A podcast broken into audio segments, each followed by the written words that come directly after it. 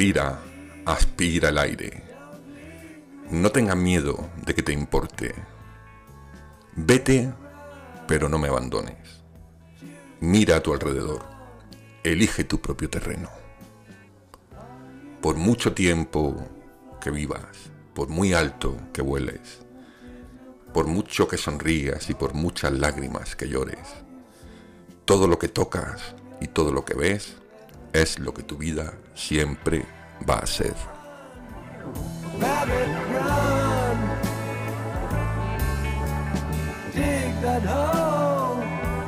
Corre, conejito, corre. Eh, no, no voy a seguir por ahí. Qué pedazo de disco cumple 50 años esta semana, eh, este comienzo, eh, con ese heartbeat, con esos latidos y esa explosión de, de guitarras, de teclado, esa batería característica de Pink Floyd, The Dark Side of the Moon, el lado oscuro de la luna, que en realidad no existe, ¿no? Eh, bueno, pues empezamos este podcast tardío, tardío y, bueno, la verdad es que ha sido una semana, bueno, una semana y media que no he podido grabar por distintas circunstancias. Pero bueno, no pasa, no pasa nada. Hoy lo voy a, a compensar Voy hacer un programa un tanto más especialito, ¿vale? Voy a hablar de muchas cosas, va a ser un variado y, y bueno, con muchas cosas que creo que serán interesantes, ¿no? Eh, un par de oyentes, mi querida Violeta Bukowski, mi querida Sara, mi queridísimo, ¿quién fue el otro que me lo dijo? No me acuerdo quién fue el otro. Bueno, hace unos días ya me estaba la gente dando un toque, oye, ¿dónde está el podcast? Pues aquí está, es decir, eh, Hoy es viernes, mi, intención era grabarlo ayer jueves, que además era el Día Mundial del Libro. Y pero bueno, de hecho empecé a hacerlo, pero tuve un problema técnico y ya no me dio tiempo a arreglarlo y nada. Así que hoy, pues sin más dilación, eh, empezamos con el, con el podcast, con los Pink Floyd, el Dark Side of the Moon de fondo. Eh, muchas cosas, muchas cosas que comentar. Como digo, ayer fue el Día Mundial del Libro, eh, o creo que lo fue, o bueno, por lo menos en Twitter el amigo Ricky Gervais, del que luego también hablaré, comentaba que era el Día Mundial del Libro, que su infancia había sido bastante dura, una familia trabajadora, con pocos recursos, pero que mm, está orgulloso de haber tenido una escuela libre, hablaba él. Y hacía un juego de palabras, ¿no? Porque free mm, no solo significa libre, sino gratuito, ¿no? Y hablaba también de, la suerte de haber tenido también bibliotecas donde podía leer libros gratis. En fin, eh, era una manera que tenía el amigo Ricky Gervais de celebrar el Día del Libro. Y al final del podcast de hoy, pues habrá un, bueno, una pequeña sección de temas literarios, algunas sugerencias que me han hecho por aquí y alguna cosa que estoy leyendo. Eh, vamos a empezar con lo más con lo más ligerito, ¿no? Con lo más comestible, con la tele, ¿no? Ahí la tele, la tele, la tele, la caja tonta. Bueno, ya no tan tonta como suelo decir, ¿no? Pues sí, esta semana quería comentar el tema de lo de Netflix, que ya lo hemos hablado alguna vez. Mm, mi cuenta compartida eh, con alguno de vosotros, oyentes, eh, sigue funcionando. Eh, no, no he tenido ninguna noticia de que a ninguno de los que estamos en esa cuenta haya dejado de funcionar, ¿no? Mm, no sé si Netflix a lo mejor está dando toques, pero por ver si la gente a lo mejor se corta y deshace esas alianzas, ¿no? Para ahorrarse pagar una cuota íntegra. No sé. El caso es que yo todavía no he tenido ningún tipo de, de problema con el Netflix compartido, ¿no? Lo que sí he probado esta semana, porque eh, Javi se hizo la cuenta de, de, la nueva plataforma esta que ha salido, está todo el mundo hablando de ella, Sky Showtime, ¿no? que es una plataforma nueva, entre comillas, que llega a España. y digo entre comillas porque ya hubo una, una plataforma de Sky hace unos años y bueno, esta plataforma, lo atractivo que tiene, yo, le veo dos atractivos, ¿no? Uno, el precio, que vale 3 euros, si te lo haces ahora la cuenta. Y otro atractivo es que no, parece que esté muy controlada, ¿no? Parece que se puede ver en 3, 4 sitios a la vez y tal. Lo que quiere decir que, bueno, si quieres tener ahí un fondo de armario para recurrir al catálogo de. tanto de. bueno, ahora lo cuento, ¿no? Todo lo que, todo lo que hay. Pero es decir, que es barato y, muy fácil de compartir, ¿no? Yo creo que son dos, dos cosas que pues, hay que tener en cuenta. Ahora, la plataforma como tal, yo lo que he bicheado, lo que he mirado, pues me parece un contenido que está en muchos otros sitios, no hay nada así con un tirón especial, por lo menos para mí. Hay una serie de talones que a lo mejor está bien, no lo sé. Pero bueno, aquí lo interesante es tener esto así como apoyo, por si un día quieres ver alguna peli clásica de estas, pero no clásica de las que a mí me gustaría que fueran, pues yo que sé, cine de los años 40 o 50, ¿no? Sino que aquí, por ejemplo, pues tiene el mm, catálogo de la Paramount y, y tienes catálogo de, de los estudios Universal, si no recuerdo mal, ¿no? Entonces, ¿qué pasa? Que bueno, que en un momento dado, pues tú puedes decir, pues mira, hay películas como la de La La Land, la de Manchester by the Sea, y bueno, y habrá cosas más, antiguas, ¿no? La American Pie, creo que están también, ¿no? Este tipo de, cine de los últimos 20, 30 años, estoy mirando ahora mismo, pues está Brokeback Mountain, está Psicosis, en el nombre del padre, en fin, pues bueno, clásicos de estos de los últimos tiempos, eh, de Universal, de Sky también, eh, hay una pila de series, pero que son series que aquí en España no. y películas que aquí en España no han tenido tampoco mucho, mucho tirón, ¿no? Eh, luego tenemos la sección de Showtime. Pues aquí hay series como Penny Dreadful, Ray Donovan Dexter, Californication, en fin, eh, Nurse Jackie. Se habla de que van a meter Fraser. Yo si metieran Fraser, la verdad es que ya sí es verdad que eh, le hacía loas a la, a la plataforma, ¿no? Pero además Frasier es una serie larga y, yo por mí, bueno, encantado de volver a verla, porque hace muchos años, 30, que no la veo. Y, lo mismo que está pasando con Doctor en Alaska, pues creo que Frasier sería un buen atractivo, ¿no? Pero de momento no ha entrado. Pero bueno, el caso, Sky Showtime, se puede descargar en cualquier sitio, la cuenta vale 3 euros de momento, ¿vale? Siempre, o sea, si te la hace ahora va a costar siempre 3 euros o la mitad del precio que le pongan si sube. Eh, no hay cuenta gratuita, es decir, no hay prueba gratuita. Pero bueno, si os juntáis dos o tres y queréis tener ahí siempre algo que, bueno, que en un momento dado pues, te puede dar alternativas, ¿no? Y, bueno, eh, no sé, Netflix y todo eso ya estaba tampoco que maete, ¿no? Lo que pasa es que siempre hay buenas series, ¿no? Siempre hay un par de series o tres al año que dices, joder, tengo que tener Netflix por esto, ¿no? Lo mismo que HBO y todo esto. En fin, aquí también están estrenando, hoy mismo creo que han estrenado una de Miguel Bosé, la biografía de Miguel Bosé, y la de Stallone que se llama Tulsa King, que dice, después de 25 años en prisión, el miembro de la familia de la mafia, Dwight, el general Manfredi, es exiliado por su jefe a la zona rural de Oklahoma para ampliar sus operaciones. Bueno, una serie de mafiosos. Habrá que ver el primero y si está bien, pues lo veremos entera. Pues lo que digo, eso. Eh, lo de Netflix sigue para adelante. A mí no me, ha, no me ha dado ningún tipo de problema. Así que, no sé. Mm, si pasa algo, lo contaré. Y me imagino que los que tenéis Netflix compartido, pues también estaréis pendientes. Más cositas, más cositas. Aquí está sonando de fondo The Great Gig in the Sky, ¿no? Esa canción pseudo instrumental con unos coros negroides flipantes, ¿no? Esto es, el, digamos, el núcleo del Dark Side of the Moon. muy, muy, muy, muy bonito. Vamos, vamos a escuchar un poquito piano, guitarra, efectos especiales, voces.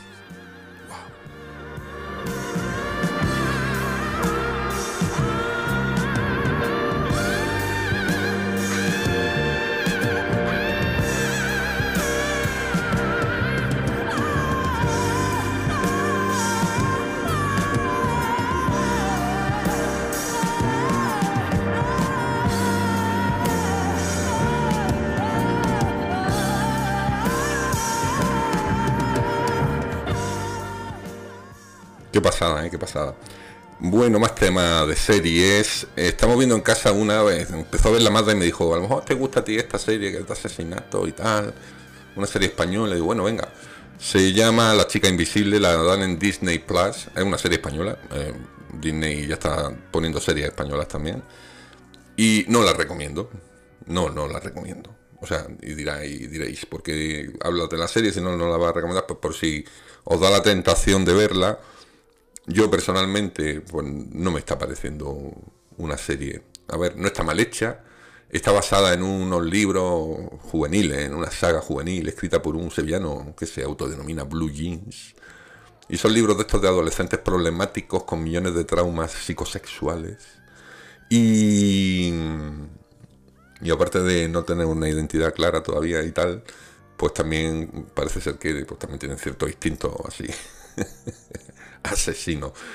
La serie que pasa que, bueno, se desarrolla en un pueblo de Sevilla, no, no, voy a spoilear, se desarrolla en un pueblo de Sevilla y el comienzo es que hay una, muerte y, es lo típico de que todos, todos, todos, todos, todos son sospechosos. Pero no es que tuvieran un motivo eh, para el asesinato y todo lo tuvieran no en plan Agatha Christie, no. Sino que es que la serie es todo el rato viendo cómo ponen caras de sospechosos, ¿no? Todos, los, todos los actores y las actrices, que por cierto no son gran cosa, eh, todos están todo el rato poniendo cara de mm, he sido yo, he sido yo, no he sido yo. ¿eh? Ay, Dios mío, y así un episodio detrás de otro, y está la investigación y tal, ya te digo. Yo no sé, la había terminado de ver porque Mata quería verla y dijimos de verla juntos. Y habrá que terminarla, pero hay cosas mejores, ¿vale? Es decir, no sé, si habéis visto Hierro, ¿no? Hierro es también ese argumento, un pueblo pequeñito, bueno, una isla en ese caso, eh, adolescentes también un poco pues, condicionados, también condicionados por ese entorno opresivo, digamos. Y en este caso, pues un pueblo sevillano así, que claro, que luego también es que te retratan Andalucía como en la isla mínima, ¿no? O sea, es como si aquí estuviéramos en mitad del desierto de Arizona y andáramos por calles embarradas y y desérticas y todo estuviese lleno de polvo y moscas. hombre, no sé. Joder, que se vengan a empujar a rodar una serie. Sí, verás tú qué alegría. En fin, lo mismo le da por fumarse un cogollito. Ahí suena el money. Bueno, no necesita presentación. Al final del programa voy a poner la versión en directo del concierto que han sacado, que ya lo sacaron hace unos años en otra edición del Dark Side of the Moon, pero bueno en un concierto de, esta gira, que la versión de Money es impresionante, sobre todo el solo de guitarra, toda la parte central instrumental. Eso lo voy a poner al final del programa. Más temas de audiovisual. Cerdita, que os dije que la iba a ver o que la estaba viendo, bueno, la vi. Película que también creo que se llevó algún Goya. La actriz, esta chica rellenita, hizo un alegato a, al, bueno, a, tener personalidad y poder ir por la vida y enfrentarte al, digamos, al acoso ¿no? y a la mofa de la gente pues, con, un par de cojones, ¿no? la película un poco de eso, una chica que sufre acoso. Digamos que es el cascarón de la serie, pero eh, de la serie, no, de la peli. Pero he de deciros que luego la peli tiene ahí un giro, ¿sabes? Que no es solo eso, ¿no? tiene un toque ahí thriller bastante profundo, friki. También se desarrolla en un pueblo así muy perdido de la España profunda y se desarrolla en verano, también hace mucho calor, hay muchas moscas. Y a mí me, resultó una buena peli. Mm, está la Carmen Machi, lo hace muy bien, el resto de actores son más normalitos. Pero es muy loca la peli, ¿no? Digamos que eso, que no es solo lo que parece de una chica con problemas de, de, bueno, de que sufre bullying, ¿no? Por su físico y tal, sino que también pasan, pasan cositas, pasan cositas y se desmadra, no se desmadra, en fin, ya eso ya es la cuestión de que si la veis, lo, veáis vosotros. Para mí me, me, resultó otra buena peli de un año que digo que, como he comentado, ha sido bastante, bastante buen año. Venga, un poquito de saxo.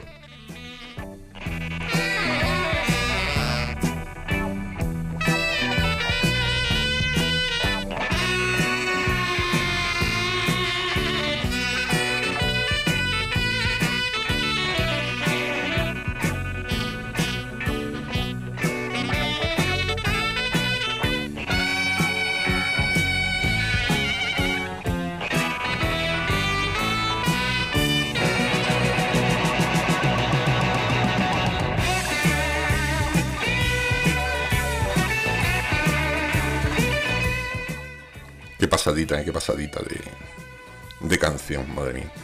Bueno, y hablando de cine nacional, como ya os dije, eh, después de la encuesta última, iba a hacer un sorteo con el número de la 11 de hace dos viernes. Como quiera que creo que terminó en 85 y el 85 no estaba en el listado, porque éramos unos 30, o erais, mejor dicho, unos 30 los participantes pues creo que fue el día siguiente o el otro cuando ya di con un número que cuadraba con, con un número de participantes.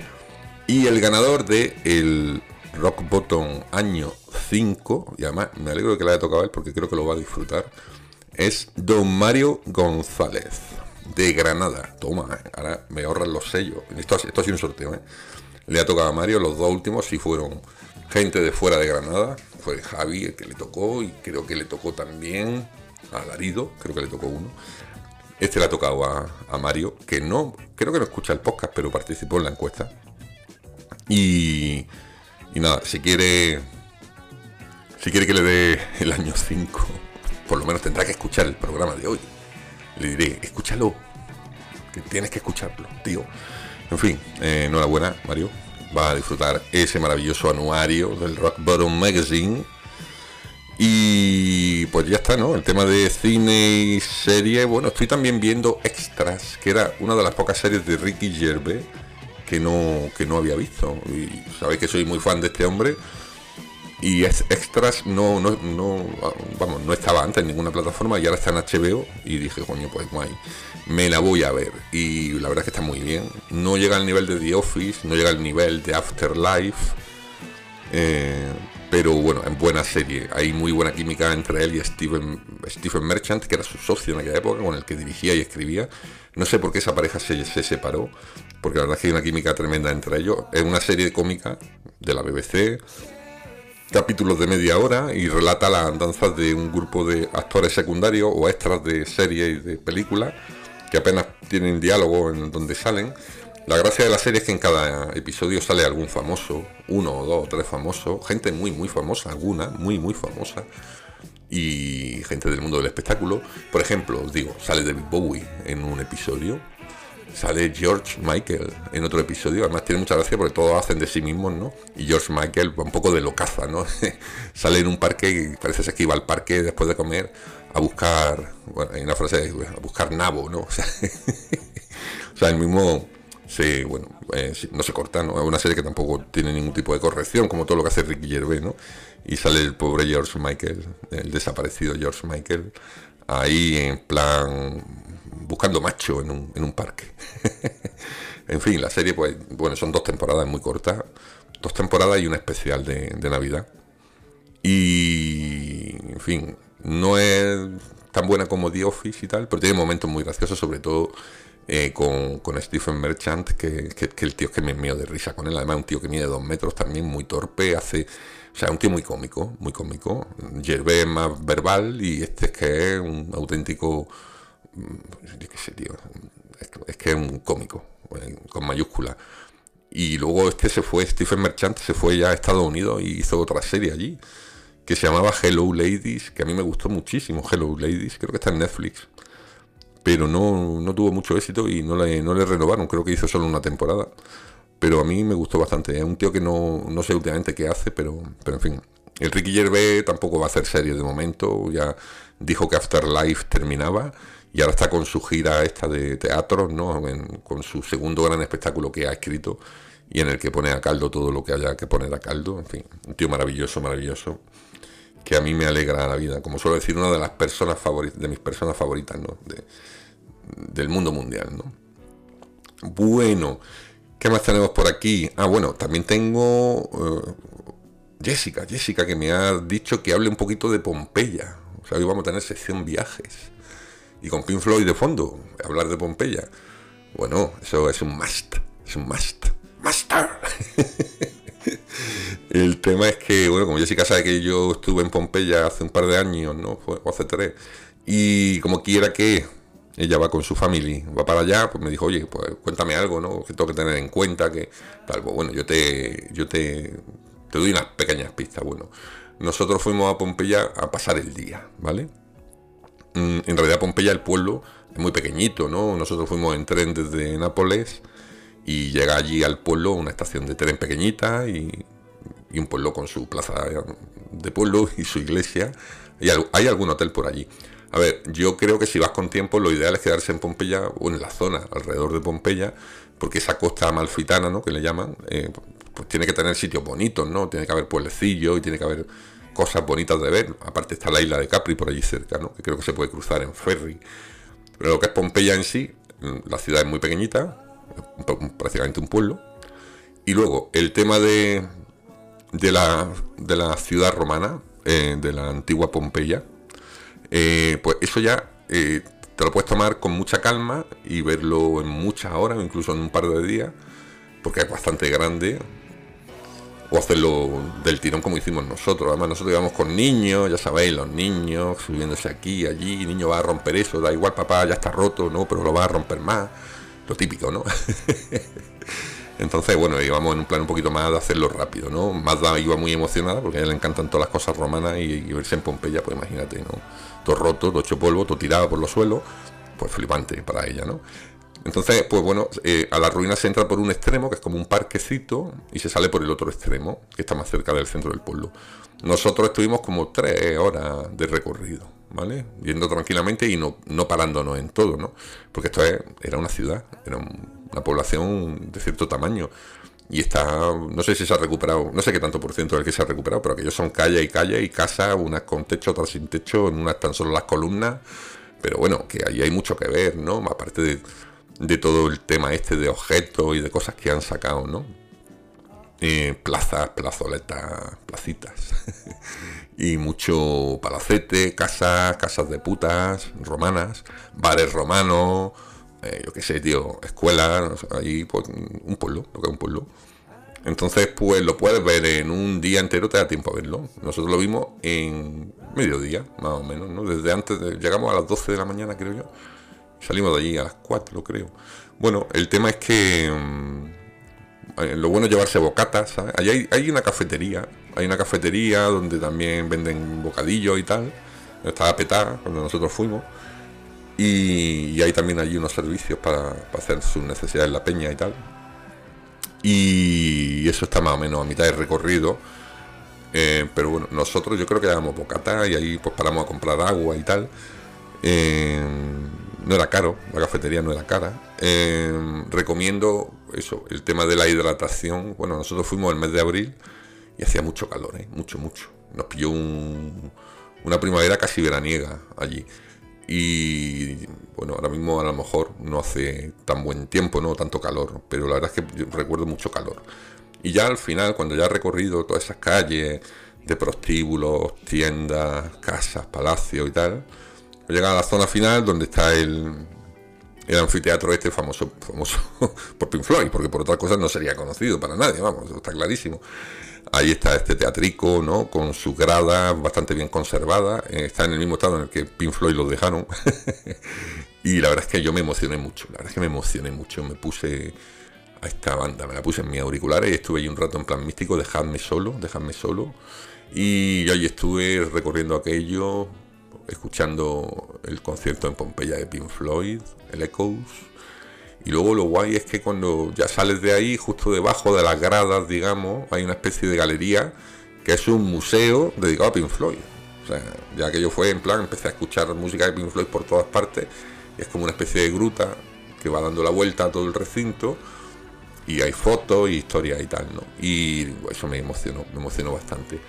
Entonces, pues lo de Pompeya, ya te digo, yo creo que esa zona de Italia pues requiere a lo mejor más atención que solamente ir a Pompeya, ¿no? Pues ya si estás muy cerquita de Nápoles, pues Nápoles también está guay, ¿no? Están locos los napolitanos, son peligrosos, pero bueno, conducen como quieren y, y los taxistas, pues la verdad es que te cuentan cosas de Diego Armando Maradona. Pues mola, sí. Yo me hubiera gustado ir también a donde se desarrolla Gomorra, ¿no? Esa serie que tanto me gusta, pero ya me dijeron que no, que allí no se podía ir. si quería salir con vida. Yo decía, coño, que yo vengo de Granada, que allí tenemos el polígono de las Manjallas. No, no, no, chato, esto no, no tiene nada que ver con aquello. En fin, eh, Pompeya. En un día se ve, si hace calor, hace mucho calor allí. Y sobre todo el tema de del Pink Floyd ahí al final. Súper guay. Y no sé qué más te puedo contar, Jessica. Que espero que te lo pases muy bien allí.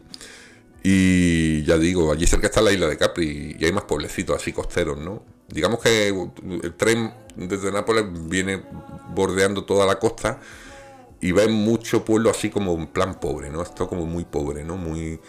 Pero me imagino también habrá sitios sitio bonitos. Así que, no sé, espero que, te guste. Bueno, ahí están los Pink Floyd con este pedazo Them. Oh, qué disco, es que este disco no tiene desperdicio, ¿eh? Venga, darle un poquito.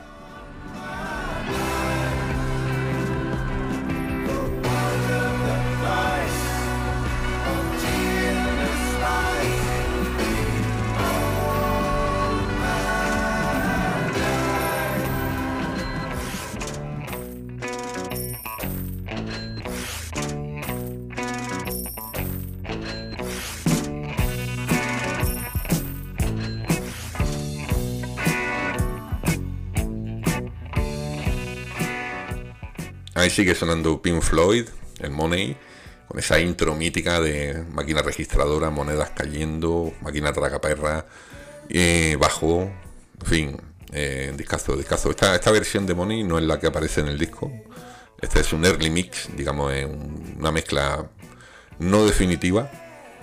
Recordad que este disco se grabó en los estudios Abbey Road y que estaba allí de ingeniero, un jovencísimo, jovencísimo señor llamado Alan Parsons, nada menos, ¿no? Que creo que aquí pues ya fue como darse a conocer, ¿no? Como tipo que sabe lo que se trae entre manos. Aparte de la producción propia de, los Pink Floyd, que tampoco eran mancos, ¿no?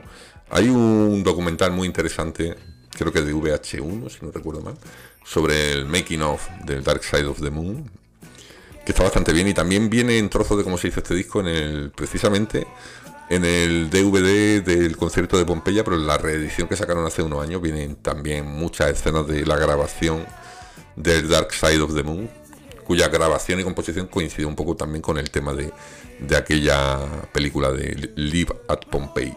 Bueno, eh, bueno, ya vamos a, a, ir cerrando. Como dije, ayer fue el Día Mundial del Libro. Sabéis que soy un poco pesado con los libros. Y quería aquí al final hacer una propuesta, ¿vale? Eh, sobre todo de cara al verano, que yo creo que es la época en la que más se lee. Yo leo mucho en verano, mucho más que en invierno, pero bueno, en la época en la que a lo mejor tenemos un poquito más de tiempo, ¿no? Y tal. Entonces, de cara al verano vamos a hacer una gran encuesta de literatura, ¿vale? De libros, de novelas, de... principalmente novelas, si alguien quiere recomendar otro género tipo biografías, pues también, ¿no? Pero necesito que todos los que queráis participar me mandéis vuestros cinco, ¿eh? en este caso cinco libros favoritos del mundo mundial, de toda vuestra vida. Los que más hayan significado para vosotros, los que más os hayan entretenido, los que habéis leído más veces, los que salvaríais de una quema, ¿no? Definitivamente. Entonces, pues la intención es para verano hacer un programa especial con lecturas, ¿no? Lecturas de, de los oyentes y mías también, claro, lógicamente, yo también votaré.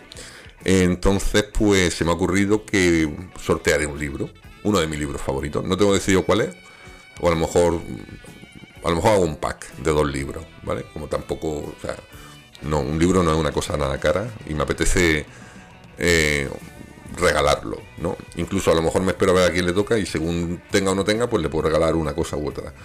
Entre todos los que participéis, ya digo. Así que Empezamos ya, cuando queráis, me vais mandando vuestros libros favoritos y estamos en marzo, abril, mayo, junio, es decir, esto va a estar abierto bastante tiempo. Yo estoy leyéndome ahora, me estoy leyendo el último de Fernando Aramburu, el de Patria, ¿no? El año pasado fueron Los Vencejos, el que me leí, que era un poco más serio, más... A mí me distrajo bastante, pero entiendo que haya gente que diga, no es gran cosa ese libro. Y acaba de sacar un libro que tiene también a ETA como centro de la, de la acción, pero no tiene nada que ver la perspectiva en la que trata ETA en este caso con lo que era Patria. Este libro es un libro eh, sarcástico cómico, es decir, no es, no, no, es un drama, ¿vale? Se llama Hijos de la Fábula, me está entreteniendo mucho, me está pareciendo un libro muy tonto pero muy divertido y son las andanzas de dos aspirante a etarras. este hombre, pues bueno, se ve que se le da bien ridiculizar algunos aspectos del terrorismo etarra, ¿no? Y lo que hace es eso, pues coge a dos personajes muy pardillos, muy jóvenes, que quieren, o sea, creen realmente en, la lucha de, ETA, en, la liberación de Euskal Herria, y la verdad es que son entrañables, lo digo entre comillas, ¿no? a ver, entiéndase, el libro hay que tomarlo como una especie de comedia. Y, y es que si lo leéis, veis la andanza de estos dos muchachos, pues la verdad es que te acaban dando un poco de, pena, ¿no? De, no sé, tío, dices, joder, es que son muy tontos, ¿no? Y, y el libro es eso, ¿no? Básicamente empieza con ellos ahí viviendo en un sitio donde conviven con gallinas y huelen a mierda de gallina ellos mismos y dicen, joder, olemos a mierda de gallina. Así empieza el libro, ¿no? Porque ellos, bueno, están intentando hacerse terroristas y la verdad es que ETA no le hace mucho caso. Eh, divertido, tontuno, ligero, ¿vale? Eh, lo llevo ya por la mitad, ¿vale? Ya cuando lo termine, si ha pasado algo gordo, diré, pues no, al final si es dramático, no sé, no creo. Y luego tengo aquí en la lista de espera, porque el otro día me lo recordó mi queridísima Violeta Bukowski, tengo en la lista de espera eh, un libro que ha tenido bastante éxito, que está escrito por un humorista gráfico granaíno, que muchos conoceréis, se llama Juarma. Este tipo escribe, no, dibuja así con un estilo muy propio, muy rayante, un estilo muy como muy, joder, como muy violento, ¿no? Un tío así que hace mucho, una caricatura muy, bueno, los que conocéis a Juarma ya sabéis, ya sabéis cómo es, ¿no?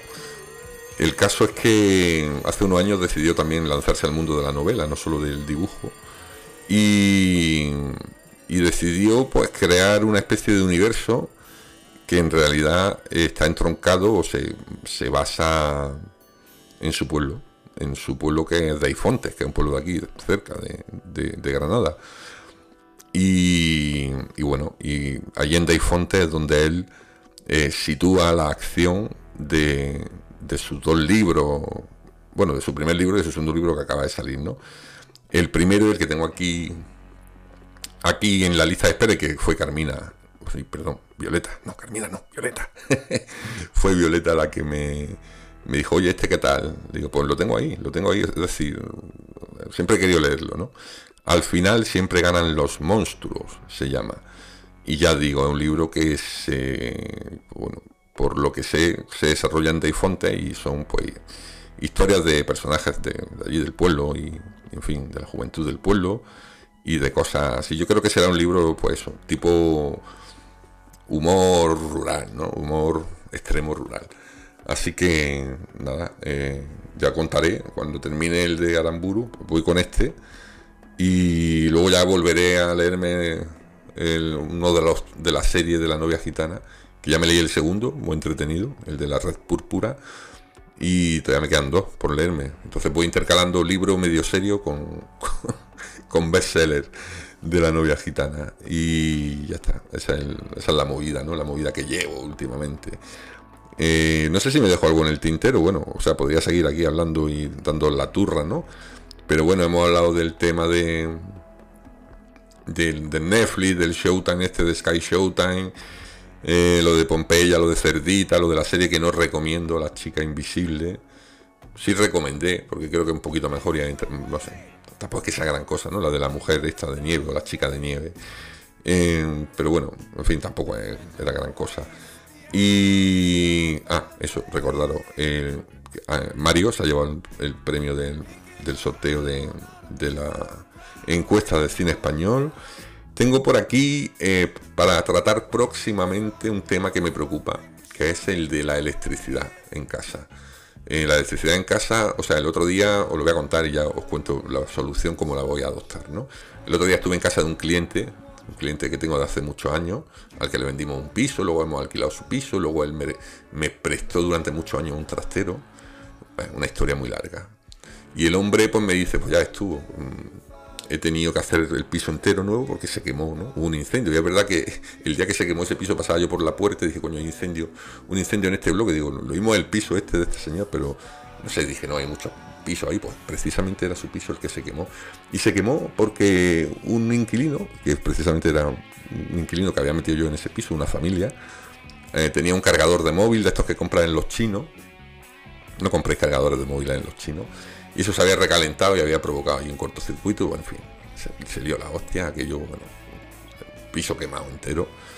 Y pudieron salir de milagro la familia de allí. O sea, una cosa mm, tremenda. Entonces eso me dio, que pensar la cantidad de cables y de regletas y de cosas que tengo conectadas en sitios que como haya un chispazo nos vamos todos a tomar por culo. No yo y mi familia, sino todo el edificio este que vivimos 100 familias. Eh, y me he preocupado mucho. Me ha preocupado mucho el tema y he decidido que voy a invertir en una solución, sobre todo por el tema de la noche, ¿no? Porque si de día hay un cortocircuito y te pillas despierto, estás aquí, pues bueno. Pero claro, de noche, si sería un fuego de esto, nosotros tenemos la salida del piso. Está el salón y la salida, ¿no? Y los dormitorios están dentro. Es aterrador, ¿no? El tema de levantarte en mitad del fuego, despertarte en mitad del fuego tener que salir corriendo. Me, estoy poniendo demasiado dramático, lo sé. Pero bueno, eh, estoy pensando en una solución que va a tener un coste no, mayor de 100 euros, pero voy a cambiar todas las regletas, voy a poner regletas inteligentes y ya os contaré, ¿vale? Porque estoy mirando diferentes modelos, regletas reforzadas eh, de 5 o 6 tomas cada una, porque es que, por ejemplo, aquí donde estoy ahora mismo, tengo una lámpara, la pantalla del ordenador, tengo el ordenador, la tarjeta de sonido, un cargador de móvil y la videoconsola china esta que me compré. Y pues, cinco. Luego en la cocina también necesita microondas, horno, tal, tal, tal. Y he decidido que voy a comprar regletas conectadas a Alexa. Es decir, que yo por la noche apague todo con el móvil o con la voz. Alexa, apaga mi regleta 1, regleta 2 y no se quede nada enchufado. Se quede todo cortado de luz. Eh, ya os diré, ya os diré qué tal, cuando lo, hago y lo haré este mes seguramente. Y a ver el resultado qué tal, pero no, no sé, estoy acojonado con el tema del incendio y de los cables por ahí, por detrás de la tele, tío. Es, tremendo. Bueno, pues nada, lo dicho. Em, espero que haya gustado este programa hoy, más largo de lo habitual. Bueno, no está mal de tiempo. Y nos vamos a ir con los Pink Floyd en directo, el Money, otra vez. pesado. bueno, porque no quiero verlo ya que corte.